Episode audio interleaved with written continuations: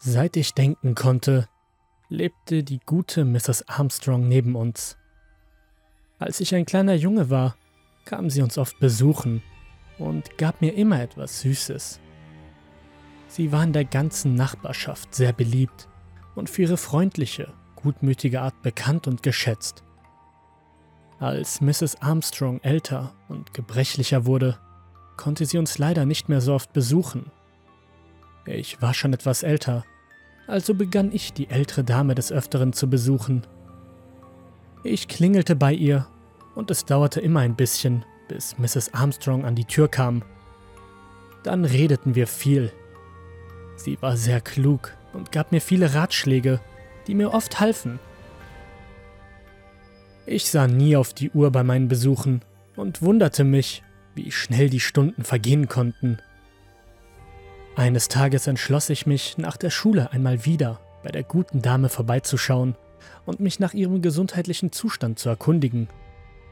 Ich klingelte und wartete geduldig, doch schon wurde blitzschnell die Tür geöffnet. Das verwunderte mich sehr.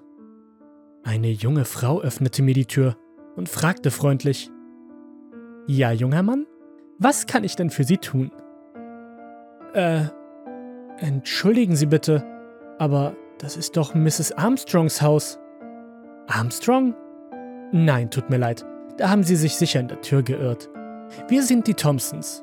Von einer Mrs. Armstrong weiß ich leider nichts kleiner. Gab die Frau, immer noch freundlich, aber auch leicht verwundert von sich. Sie wollte gerade wieder die Tür schließen, als ich noch herausbrachte, aber ich wohne schon mein ganzes Leben lang hier. Hier wohnte schon immer Mrs. Armstrong nebenan. Da bin ich absolut sicher.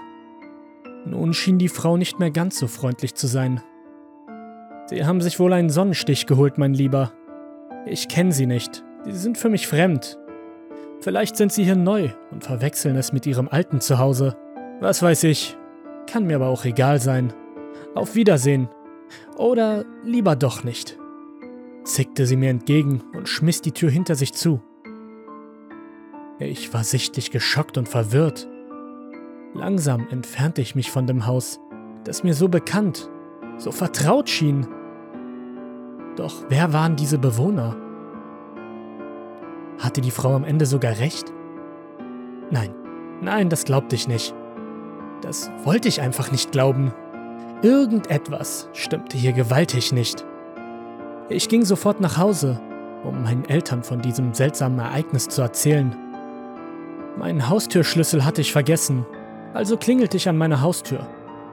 Nach einem Moment öffnete mir ein Mann mittleren Alters mit Bierbauch und einem weißen T-Shirt bekleidet. Wer war das? Dieser Mann war nicht mein Vater. Was sucht er in meinem Haus? Was willst du, Kleiner? fragte der Mann knapp. D das klingt jetzt schräg, aber ich wohne hier brachte ich so selbstsicher wie möglich heraus. Ist das so eine Art neuer Klingelstreich bei euch, Rabauken? fragte er unbeeindruckt. Nein, das ist die Wahrheit, schrie ich jetzt. Junge, ich ruf gleich die Bullen. Ich kann sehr schnell ungemütlich werden. Mit mir treibst du nicht solche Scherze, schrie der Mann nun. Ich rannte von dem Grundstück, von dem ich bis vor wenigen Momenten noch überzeugt war, dass, dass es mein Zuhause war. Ich war mir nun total unsicher. Was geschah hier? Wer waren diese fremden Menschen? Wo war mein Zuhause? Nun irre ich seit Tagen durch die Stadt, in der ich mich früher so sicher gefühlt hatte. Rastlos, ohne Essen. Ich werde als Abschaum, als Obdachloser betrachtet. Mein Zuhause habe ich noch immer nicht gefunden. Alles wirkt so furchtbar fremd.